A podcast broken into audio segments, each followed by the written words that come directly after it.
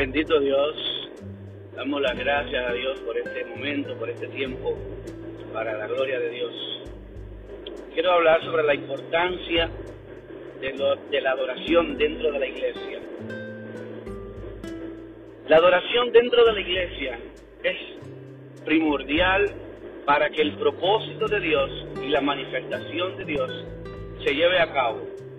Y esto digo porque la adoración es no solamente el, preámbulo del mensaje, no es solamente eso, no es preparar simplemente el terreno, es parte de eso, porque cuando un predicador llega al púlpito y ya tiene el terreno allanado, preparado, porque ha tenido un tiempo, el pueblo ha tenido un tiempo de adoración y una manifestación del Espíritu Santo gloriosa, es ya poco lo que puede hacer más el predicador, porque ya parte de, del propósito de Dios ya se cumplió en el culto.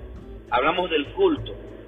Primeramente, el adorador, una persona que dirige la alabanza y la adoración, no puede ser otra persona más que un verdadero adorador. La palabra de Dios dice que Dios está buscando verdaderos adoradores, que estos sean en espíritu y en verdad. Esta es la primera parte, lo dice el capítulo 4 de Juan. Jesús se dobló a la samaritana. Es bueno que entendamos que en la Biblia es clara, el Señor es claro, cuando Dios, por ejemplo, empezó a designar en el templo las funciones de cada una de las personas. Habían personas que habían sido llamados específicamente para una función específica. Por ejemplo, habían personas que habían sido llamados para ser porteros del templo, otros estaban llamados para ofrecer los sacrificios y para mantener ciertas cosas dentro del templo en orden, como la, la llama de los candelabros tenían que mantenerse encendidas y habían personas asignadas para eso, para que esa llama no se apagara. Esas personas tenían un llamado y era sustentado por el mismo Dios, porque estas personas pasaban tiempo en la presencia de Dios y pasaban un tiempo, tenían ya una, un conocimiento de qué eran las cosas que el Espíritu de Dios o el Señor demandaba. Un adorador es una persona que tiene un conocimiento claro de cómo adorar a Dios, las cosas que a Dios le agradan y las cosas que a Dios no le agradan. ¿Por qué? Si ponemos una persona a dirigir la alabanza y la adoración, o en el caso que hubiese una persona en el templo que no supiese, no supiese claramente lo que debía hacer y lo que no debía hacer, esta persona que en, en muchas ocasiones cometía fue lo que se llama fuego extraño. Muchas ocasiones estas personas también lo hacían por rebeldía, porque lo hacían conociendo lo que debían hacer y hacían todo lo contrario. Pero es difícil porque en muchos de estos tiempos ahora podemos ver que dentro de las iglesias no hay tal conocimiento, ni hay tal preparación. Estas personas no tienen el conocimiento necesario, ni tienen las herramientas, ni saben cómo tocar el corazón de Dios. Mire bien, un adorador no es una persona que simplemente toque o cante bien. Es necesario que lo haga, que toque bien y que cante bien. Porque tiene que haber un acorde, tiene que haber un orden. Dios es un Dios de orden. Las cosas tienen que ir empalmadas una con la otra. Tiene que tener esa persona una vida de intimidad con el Señor, una relación íntima con Dios. Tiene que tener conocimiento de Dios.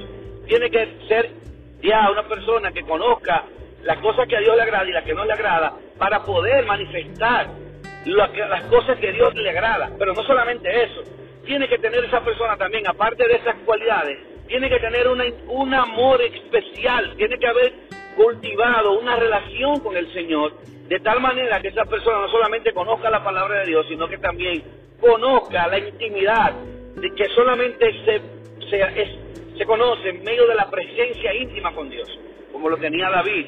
David aún cuando estaba en el, en el campo cuidando las ovejas, tenía una devoción hacia Dios, una entrega, una adoración. Él no solamente cantaba, él tenía una pasión por Dios. Él manifestaba esa belleza de Dios. Él manifestaba los sentimientos más puros que él sentía por el Señor. Y un adorador debe de manifestar el amor, lo que siente, la pasión porque cuando tú comienzas a tener una intimidad con el Espíritu Santo, el Espíritu Santo se, se manifiesta en tu vida, se, te revela, te hace ver cuáles son las cosas que Él desea. Y no solamente que Él desea, también en, los momentos específicos. mientras tenemos una relación con una persona, ¿verdad? Y nos vamos, mientras más íntima la relación, vamos más vamos conociendo a esa persona.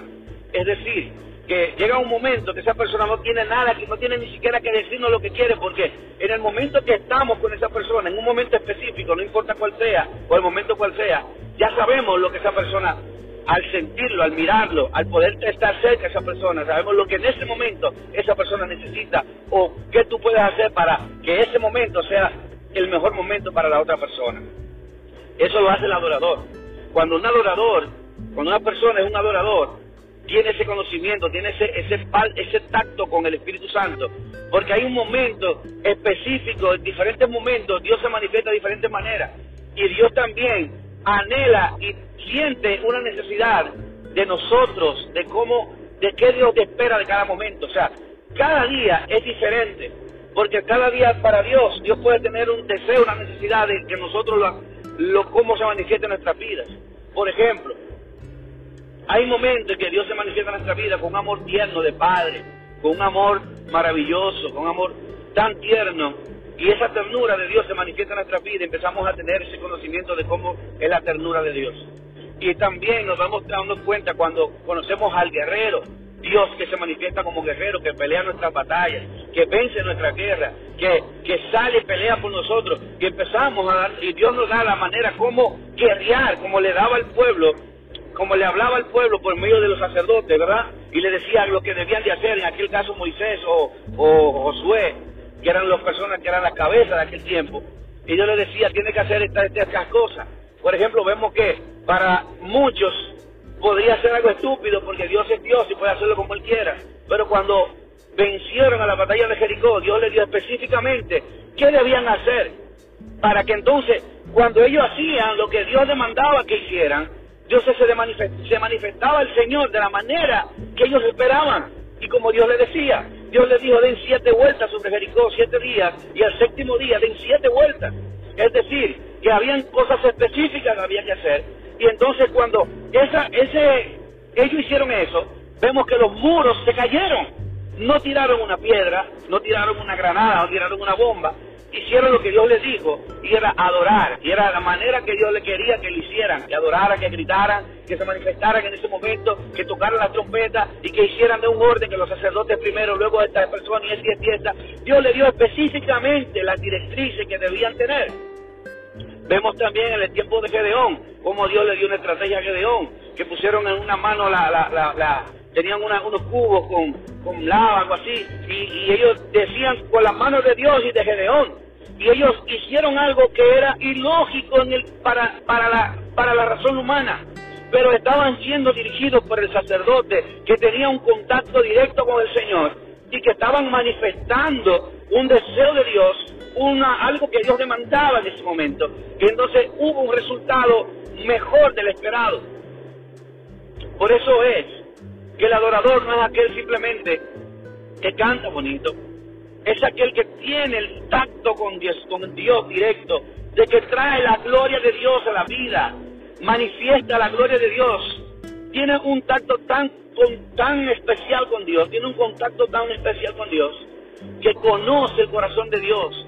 Cuando en el momento específico, eh, cuando se para ahí delante y cierra sus ojos y comienza a cantar, el Señor empieza a poner cual inclusive desde antes, como esa persona se va preparando desde antes, Dios le va dando las canciones específicas que Él quiere que le canten y en ese momento para que se glorifique y cómo Dios se quiere manifestar en ese momento, en ese día.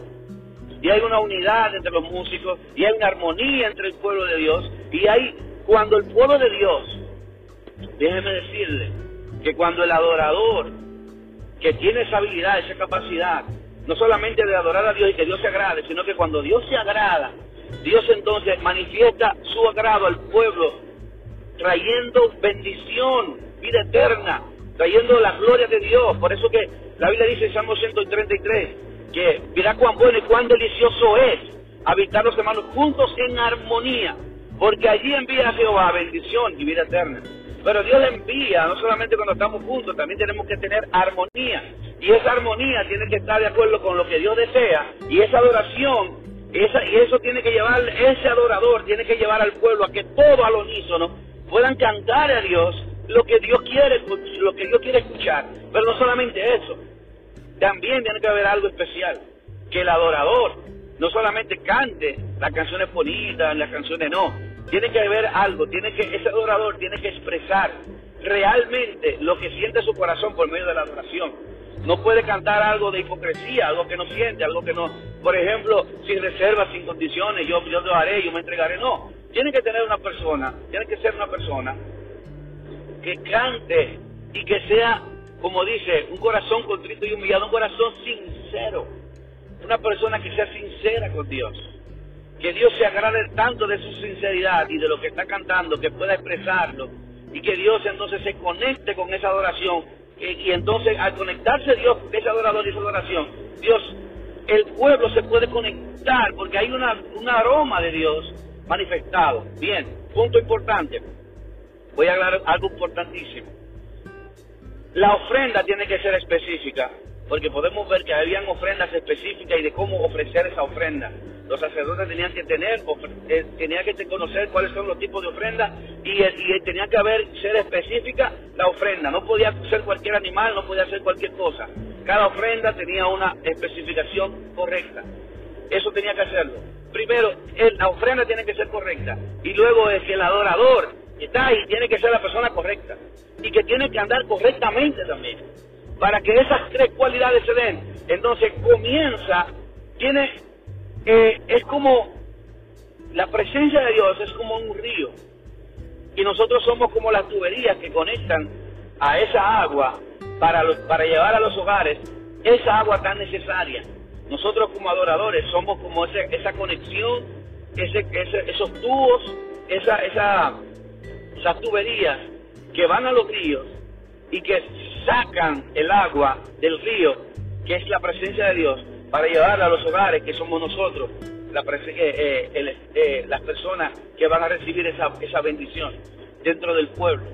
Entonces, si tenemos la persona correcta, con el conocimiento correcto, con una relación correcta con Dios, y tenemos esa persona haciendo las cosas ahí, entonces vamos a ver el resultado en el pueblo, la manifestación de Dios, que se va a manifestar con sanidad, con liberación, con restauración, con vida eterna, con de la multiforme gracia de Dios, que no podemos ni siquiera eh, encajarle en algo específico, porque es tan grande la gloria de Dios, que no podemos encajarle en algo específico. Pero así es, cada persona tiene un llamado, tiene una función y tiene que estar colocado en el lugar correcto para que pueda entonces esa persona poder eh, ser el canal de bendición para el pueblo. Por eso es que yo veo iglesias en las que hay personas que la ponen ahí, cantan o la ponen a cantar, pero no tienen ni el conocimiento, ni tienen tampoco la devoción a Dios, ni son sinceros con Dios, ni son personas que tienen el llamado de Dios. Entonces están todas totalmente equivocados, totalmente mal. Por eso es que no se manifiesta la gloria de Dios. Por eso que los cultos son tan monótonos, son tan aburridos, son tan eh, son, son, son tan eh, insípidos, no tiene sabor.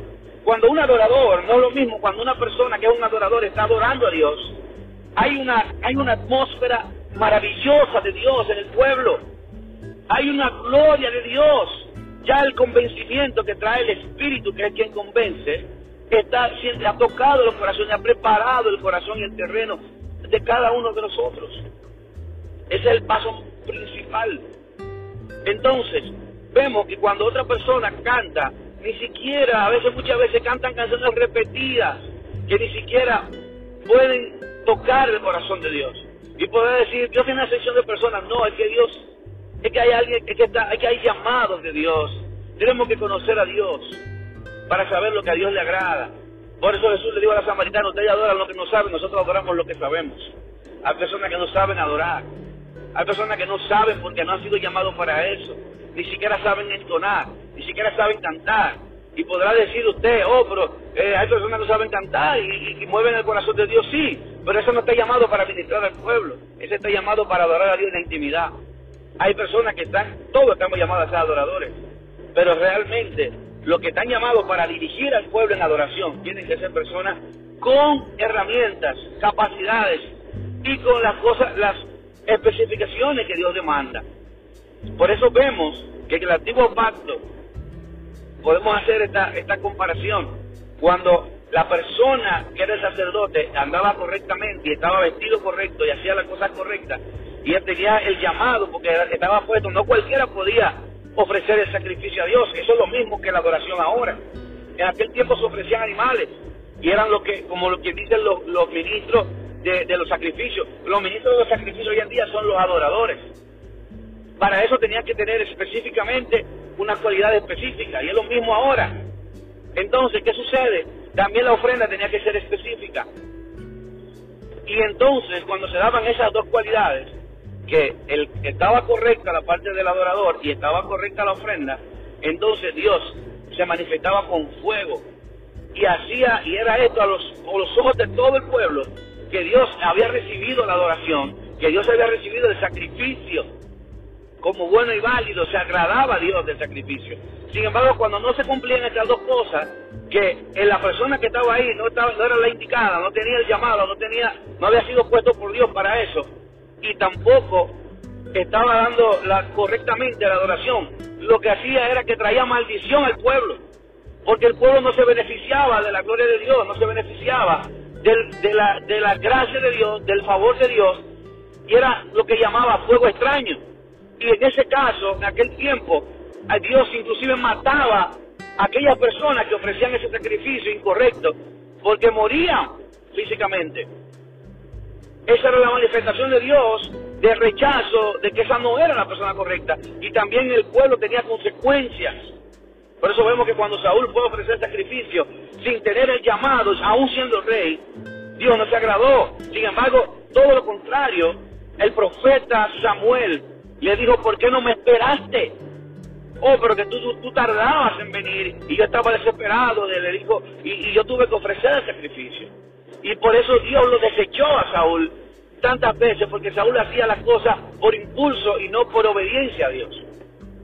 Entonces vemos que había un hombre, por ejemplo, como el caso de David, que cuando tocaba el arpa, no solamente tocaba bien, mire bien, sino que también tenía un don de Dios.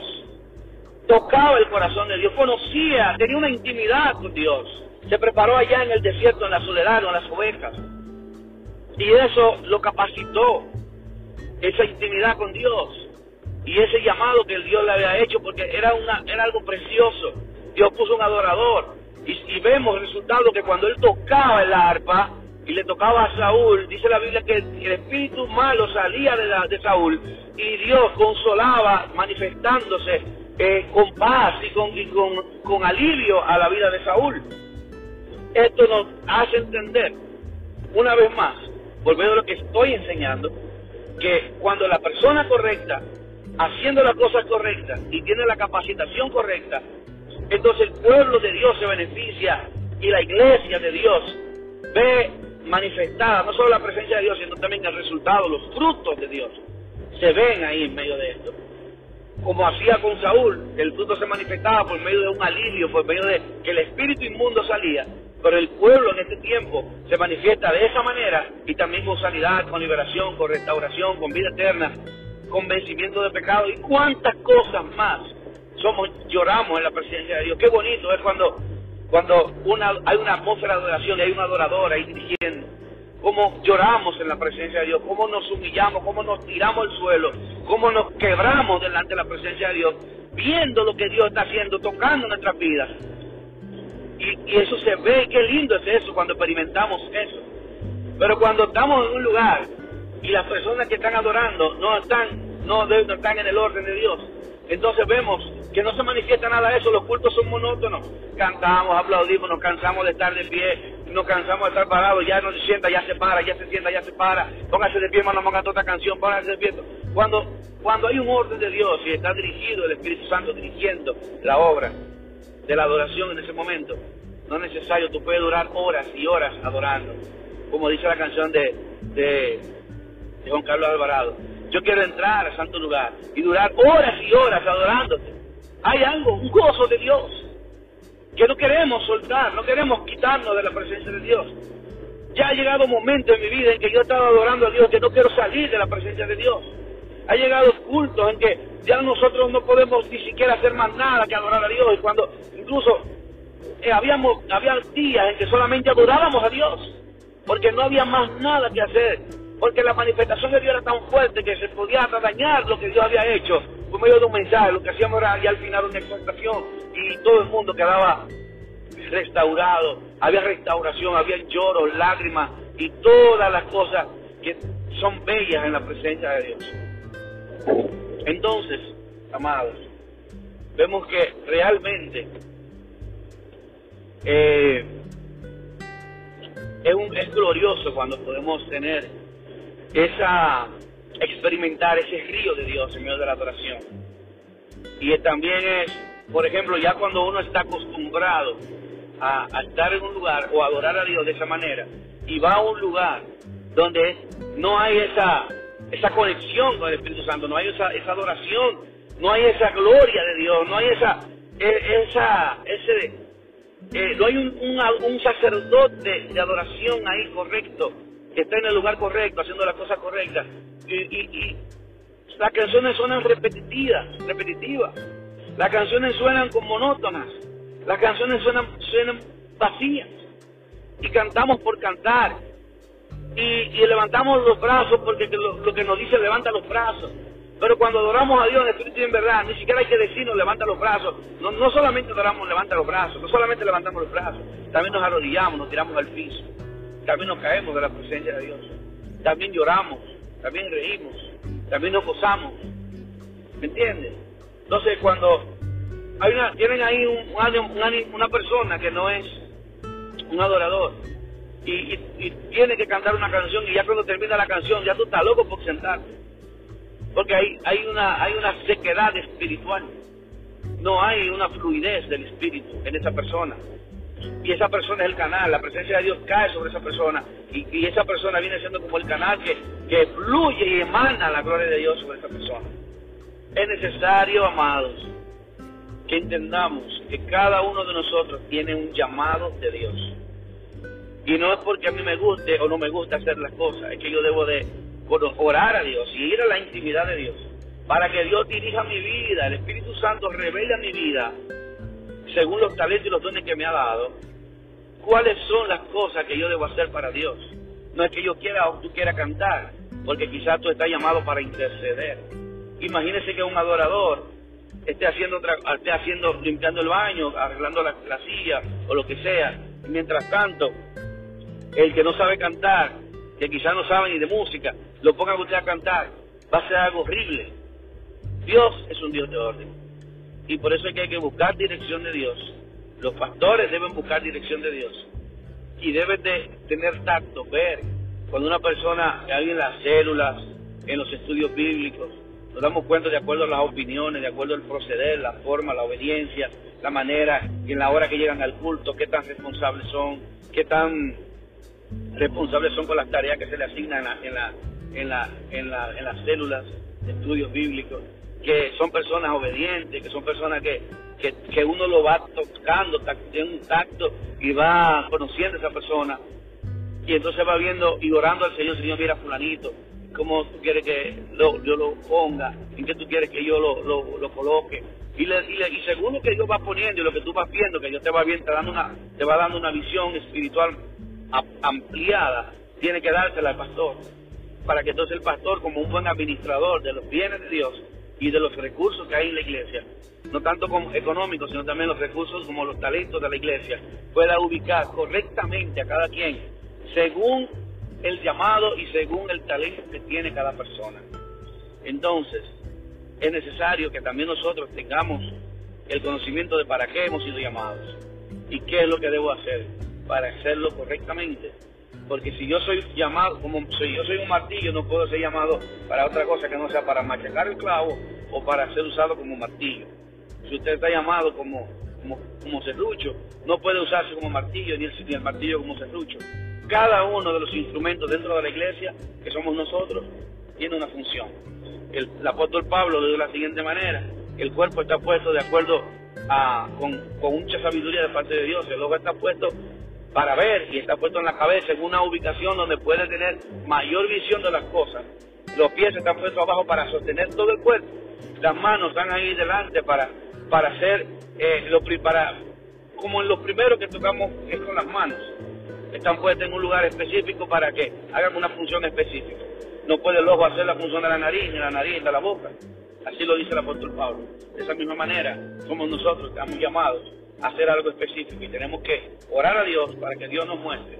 Y cuando Dios nos muestre, entonces comenzar responsablemente a educarnos en el área que tenemos que hacerlo, tanto en la música como en el canto, como en la oración, como en la prédica.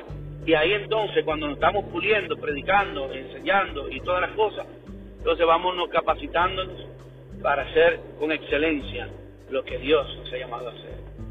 Dios te bendiga y Dios te guarde. Y espero que pueda ser de bendición para ti y para aquellas personas que escuchen este mensaje. Que el Señor siga bendiciendo tu vida de una manera especial. Muchas gracias, bendiciones.